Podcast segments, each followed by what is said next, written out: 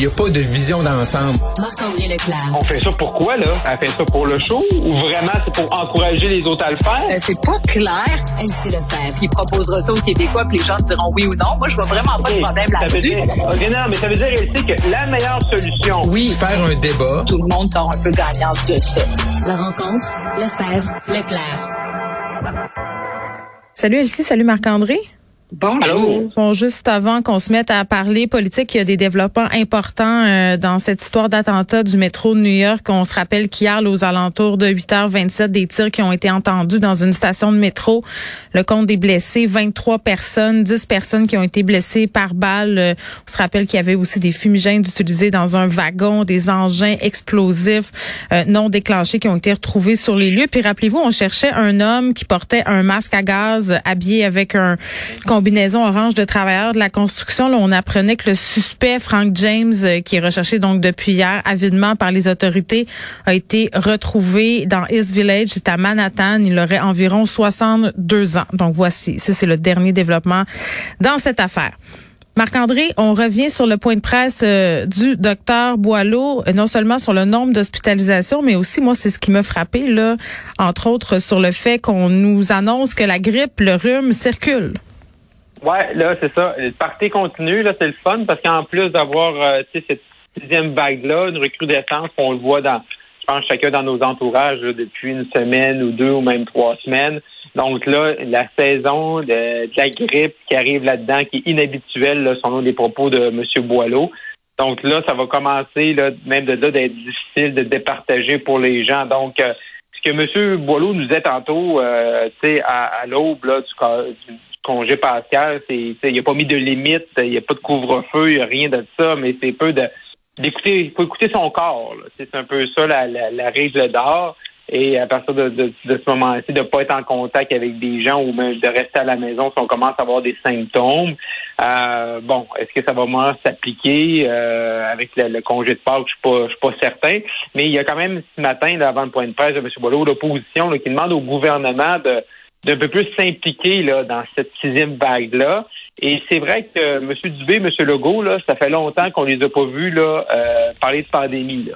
Euh, je comprends qu'ils veulent pas rejouer là-dedans. Il y avait il y avait une élection partielle à Marie-Victorin. Il y avait un essoufflement aussi des points de presse. Il y avait un essoufflement des points de presse, mais si tu veux lancer un message aux gens, pas de panique. Puis M. Boileau, je pense qu'il l'a fait de, de bonne façon tantôt, c'est de rappeler des choses. Ben là, il faut quand même que le ministre de la Santé, on sente qu'il est un peu encore concerné là-dedans.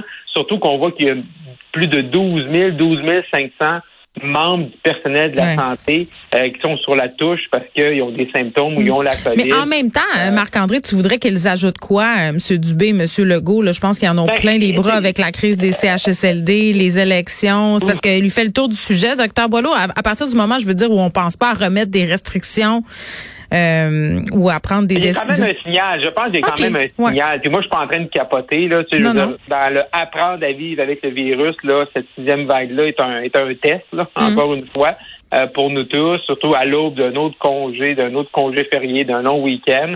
Euh, mais tu sais, juste de dire, ben, montrer une certaine présence, puis de lancer des messages. Puis on sait que pour monsieur, madame, tout le monde, là, monsieur Boileau qui aura remplacé monsieur Arruda, ils savent pas c'est qui, là. OK? Fait qu'on va être, on va être, euh, tu sais, monsieur Arruda a marqué l'imaginaire, la première vague, la- les, les, les danses, les vidéos, tout ça, les, les- on tape, tape, tape sur la courbe, on fait des, des tartelettes espagnoles, tout ça.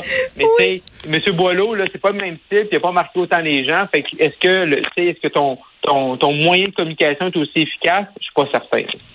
Oui, effectivement. Donc, rappelons-nous, euh, puis je parlais tantôt à un médecin euh, qui me disait, euh, tu sais, le docteur Dahin, là, dans nos hôpitaux, il y a encore des gens qui sont vraiment malades. Puis c'était pas le, le fait d'être alarmiste, mais c'était de dire réaliser que vos actions ont des conséquences, puis que vous pouvez le tirer le mauvais numéro, là, jeune ou moins jeune, là, ça se peut encore se ramasser aux soins intensifs à cause de la COVID. Hier, on apprenait par ailleurs que les femmes étaient plus susceptibles de développer la COVID longue. Donc, tu sais, en tout cas, euh, faire preuve euh, de prudence, euh, c'est une chose qu'on nous dit. Après ça, comment ça va se transcrire dans la réalité? Moi, j'ai des petits doutes. Honnêtement, là, sur sommes-nous capables de nous gérer? Là, j'ai l'impression qu'au bout de deux, trois consommations, tout le monde est lousse. Oui, puis mais je pense que ça dépend quand même de son groupe d'âge puis de oui. sa condition euh, et de pour les plus euh, les personnes les plus vulnérables Mm. s'ils ont eu la, la quatrième dose. C'est vraiment dommage que la quatrième dose elle n'ait pas été euh, offerte un peu plus tôt pour que le, le congé de Pâques puisse se faire de façon plus zen pour un peu Tellement tout le monde. d'accord avec toi. Ben c'est ça parce que moi tu vois euh, c'est un exemple personnel mais j'imagine que ça se passe un peu au Québec euh, dans certaines familles. Moi j'ai des tantes qui ont annulé là, le, le, le brunch de Pâques parce qu'ils sont créatifs. Mm. donc euh, tu sais ça va être ça va se faire entre personnes plus jeunes. Mais pour les personnes plus jeunes je pense qu'on est passé à un autre appel c'est bien ça. Puis lui Marc André je suis d'accord avec toi que le docteur Boileau n'a pas réussi à percer. En plus il est arrivé quand la vague était finie tu sais quand la Ah oui, cinquième ah oui. vague. Donc, euh, il n'a pas eu l'occasion de se faire valoir beaucoup. Mais euh, tu sais, c'est vrai que c'est peut-être au ministre Dubé ou au, au premier ministre de dire bon, écoutez, faites attention, mais on dirait qu'ils veulent pas toucher à ça avec une pôle de 20 pieds là, parce qu'ils sont- ils savent qu'on se fait Ah. Rick Duhem. Mais en même temps, l'élection dans la Victorin, ça donne beaucoup plus de disons de, de marge de manœuvre au gouvernement pour euh, pour re- reprendre un peu là, les Mm. rênes puis euh, administrer la, la crise et, et l'État comme ils l'entendent et non plus se faire tirer à gauche à droite par les Mm. partis d'opposition. Mais tu regardez, je voyais des tweets euh, passer récemment, dont un en particulier, c'est un témoignage, là, évidemment, c'est peut-être anecdotique, mais je trouvais ça quand même pertinent de vous le lire. C'est un homme qui écrit que sa mère est dans un RPA. Il y a une semaine, trois autobus sont venus en chercher, euh, je parle de personnes âgées, pour les amener à la cabane à sucre. Aujourd'hui, 42 ont la. COVID. Tu sais, c'est parce Ben, que- Ouais, mais c'est ça, mais c'est ça. Ouais, ça se passe de commentaires. Euh, hey, ça fait longtemps qu'on n'a pas parlé du troisième lien à Québec. Je m'ennuyais aussi. Que se passe-t-il? Il y a du développement tunnelien. Ben oui, c'est ça, notre plus gros tunnel, le plus gros au monde. euh, Le plus de- meilleur tunnel du monde. C'est ça, digne d'Elvis Gratton. Euh, c'est terminé, donc euh, on a mis ça à la poubelle, on recommence. Ben, je pense que c'est une bonne nouvelle. euh, Est-ce qu'on est pour ou contre le troisième lien, c'est une chose, mais là, en plus, c'est devenu une caricature. On n'aurait jamais été capable de réaliser euh, l'ouvrage. Ça aurait été euh, une caricature complètement ridicule. Donc, au moins, là, on arrive avec quelque chose qui est plus humainement et euh, euh, ingénieriquement possible. Je sais pas si ce mot se dit, mais bref, euh, ça, ça va être ça va être plus convenable. Donc, la CAC arrive avec un projet, je pense, qui va faire un, un plus grand consensus. En même temps, comme c'est un projet qui est possible de réaliser maintenant, on peut plus juste dire ah c'est ridicule, c'est le plus gros tunnel au monde. Donc maintenant, il va falloir y aller sur vraiment le fond. Est-ce qu'on a besoin de ce lien de transport Mm. entre euh, Québec et Lévis? J'écoutais le maire de Lévis euh, ce matin à Mario Dumont. Il est assez convaincant, mais tu sais, quand il fait des comparaisons avec Montréal, puis le nombre de ponts euh, euh, qu'il y a à Montréal, ben, c'est parce que Montréal, euh, c'est une île. là, tu sais. donc, Ouais, à un moment mais- donné, puis c'est la métropole du Québec. Là. On Ouais, mais il reste quand même que le fleuve, il passe entre Québec et Lévis. Là. Tu sais, je veux dire, je comprends que Montréal, c'est une île, puis c'est normal qu'il y ait plus de ponts, mais entre Québec et Lévis, il y a un fleuve, puis ça prend aussi des ponts ou un tunnel. Le problème, c'est que moi, moi, j'ai toujours été pour. J'ai passé dix ans de ma vie à Québec, là, mes études de collégiales puis universitaires. J'ai toujours été pour que ça prenne un troisième lien. Et que le projet qu'on avait, qu'on a, qu'on a présentement, on va voir le nouveau demain officiellement, mais le projet qui est sur la table du plus gros tunnelier, ça, c'est c'est fou allié, là. Je veux dire, ça, ça, ça n'a aucun sens. Et ça prend un troisième lien, puis on dirait on n'est pas capable, autant là-dessus, autant sur le transport en commun au Québec, de faire vraiment, d'avoir une vision globale pour la région, d'avoir une vision, d'avoir des projets qui se tiennent, puis comment ça va aller de l'avant. Parce Mm. que, euh, tu sais, les répercussions, euh, tu sais, monsieur euh, le- Bruno Marchand, le maire de Québec, il dit, ah, l'étalement urbain, puis les Oui, conséquences. mais lui, il est quand même, il est déterminé à faire avancer le dossier des transports à Québec, peut-être d'une façon autre euh, que ça à quoi on est habitué, là, mais semble, tu sais, à vouloir être vraiment proactif dans ce dossier-là. Moi, je l'entendais ce matin. proactif. Il va être proactif. Sauf que, tu sais, je veux dire, lui, toutes les conséquences du tramway, c'est correct, mais les conséquences du troisième lien, c'est pas correct. Ça prend un troisième lien. Ici, euh, euh, tu sais, à Gatineau, Ottawa, là, on, on est en train de se battre, les gens, pour avoir la ville, puis tout ça, pour avoir un sixième lien, OK? Entre les, parce que, tu sais, il y a rivière des Outaouais. Et que vous pas pensez bon. capote. Six Non, liens. non, mais il n'y a pas personne qui capote parce qu'on fait un trois, on cherche à aller chercher un sixième lien, là. Euh, tu sais, mais à Québec, là, c'est comme rendu, tellement polarisant, tu sais, qu'il faut absolument être contre le troisième lien. Non, Mm. ça en prend un. Bon, on n'est pas obligé de faire le plus gros tunnel au monde. Peut-être un pont. Il y aurait différentes façons. On dirait qu'au Des Québec, on est kayaks. Donnez-leur. Donnez-leur des kayaks. Take a kayak. mais, mais je pense pas, euh, ouais, un kayak, effectivement, traverser le fleuve, ça serait pas pire. Mais vous pensez pas, par contre, que peut-être que si à Québec, euh, les gens qui s'opposent, par exemple, euh, au tramway, qui sont habituellement ceux qui sont le plus favorables au troisième lien, tu sais, c'est qu'on a vraiment tu une divergence d'esprit. Si t'es pour le troisième lien, t'es presque contre Ouais. le tramway, puis vice-versa. Donc ça, c'est un problème. Donc ceux qui défendent le, troisième lien, je serais contente d'entendre le maire de Lévis aujourd'hui dire, mm. bon, mais c'est très bien, il va y avoir un tramway à Québec, ça va participer à la structure de développement des transports, puis on va ajouter un troisième lien, mais pas opposer un et l'autre. Puis moi, je pense que c'est une erreur des radios de Québec d'avoir justement voulu dire, ben, tramway, gna, gna, gna, puis oui, tu sais.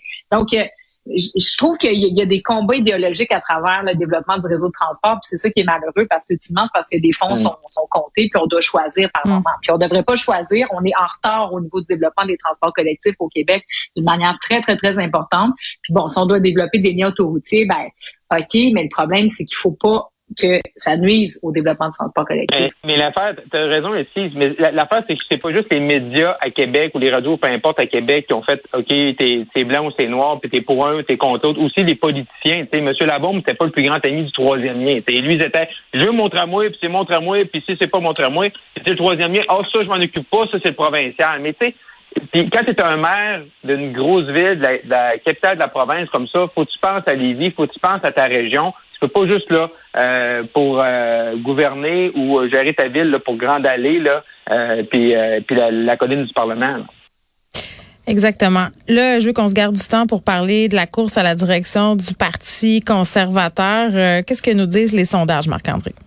Ben, ce qui est super intéressant, c'est euh, la firme là, euh, Léger. ce matin, là, Léger, effectivement, ce matin, qui a sorti des, des, des intentions de vote. Et tu sais, là, c'est tout le temps un scénario si Pierre Poliev est chef ou si Jean Charest est chef. Parce qu'un des gros arguments, puis on entendait tout le monde en parle de M. Euh, Charest, c'est c'est moi, je peux gagner, puis je peux ramener le Parti conservateur. Mais là, ce matin, dans les chiffres de Jean-Marc Léger, euh, il y a une mauvaise nouvelle pour Jean Charest. Là. Ah oui, hein? parce que quand, oui, parce que quand on prend, mettons, qui, euh, pour qui voteriez-vous si Pierre Poliev est, chef, ben là, c'est 32 pour les libéraux, 29 pour les conservateurs et Poliev. Si on pose la même question aux Canadiens avec Jean Charest comme chef, c'est 32 pour Trudeau, 23 pour Jean Charest. OK? Fait que là, on est à 29 versus 23. Et si on regarde au Québec, M. Poliev sera à 19, comparé à 15 pour Jean Charest. Fait que ça, c'est un argument là, que M. Charest, c'est des, c'est sûr que la, la gang de Polièvre, son équipe, Mais sont beaucoup, en tout euh, sont beaucoup. On l'a vu hier, un, son, un, rassemblement monstre. Hey, là, je le dis, je, révèle un peu des secrets d'alcôve. Là, on a une petite conversation euh, texto. Euh, Marc-André nous envoyait des photos du rassemblement hier soir tellement.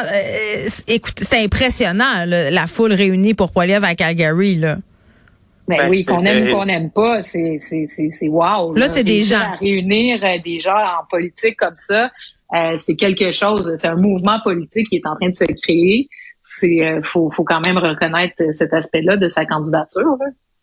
Non, c'est ça, il était au cœur du mouvement conservateur à Calgary. Ça, ça mais tu sais, il veut dire, quand tu regardes ça, c'est une espèce d'entrepôt, là, mais tu sais, il y avait comme facilement, d'habitude, les, les faux sont totalement surestimés, mais là, tu as une photo, là, puis il y, a au moins 5000 personnes euh, hier soir à Calgary, en début de soirée, pour entendre un candidat à la chefferie. On n'est pas dans une élection générale. Euh, M. Poliev n'est pas premier ministre. Il n'est pas encore de chef du Parti conservateur. Le vote est le 10 septembre. Il attire des foules. C'est partout comme ça. C'est 1000, c'est 2000 personnes au lancement de monsieur, monsieur, si on compare Calgary pour Calgary, là, voilà un mois, monsieur Charette à Calgary il était maximum 100, 125. Oui, il descend d'une brasserie.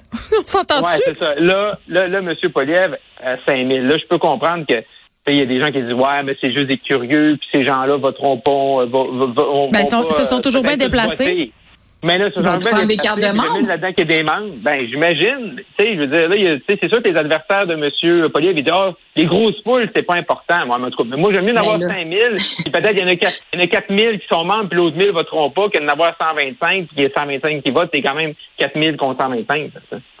C'est ça, c'est vraiment impressionnant. L'équipe de Jean Charest doit commencer un peu à s'inquiéter de ça parce que euh, les rassemblements, c'est pas non plus comme Marc-André le dit bien, c'est pas un rassemblement, là, ça fait plusieurs rassemblements importants qu'il réussit. Wow! Puis quand il était venu à Québec, c'était quand même euh, réussi. Là, quand il est venu au Québec, il a fait une belle tournée pour quelqu'un qui n'a pas de racines ici. Donc, euh, j'ai hâte de voir le résultat. Mais en même temps, la course, euh, on se rappelle là, que Stéphane Dion a réussi à être élu parce que euh, les votes sont reportés. Rien n'est fini avant que ça soit fini. Il faut toujours garder ça en tête. Je vous dis à demain. À demain. Au revoir.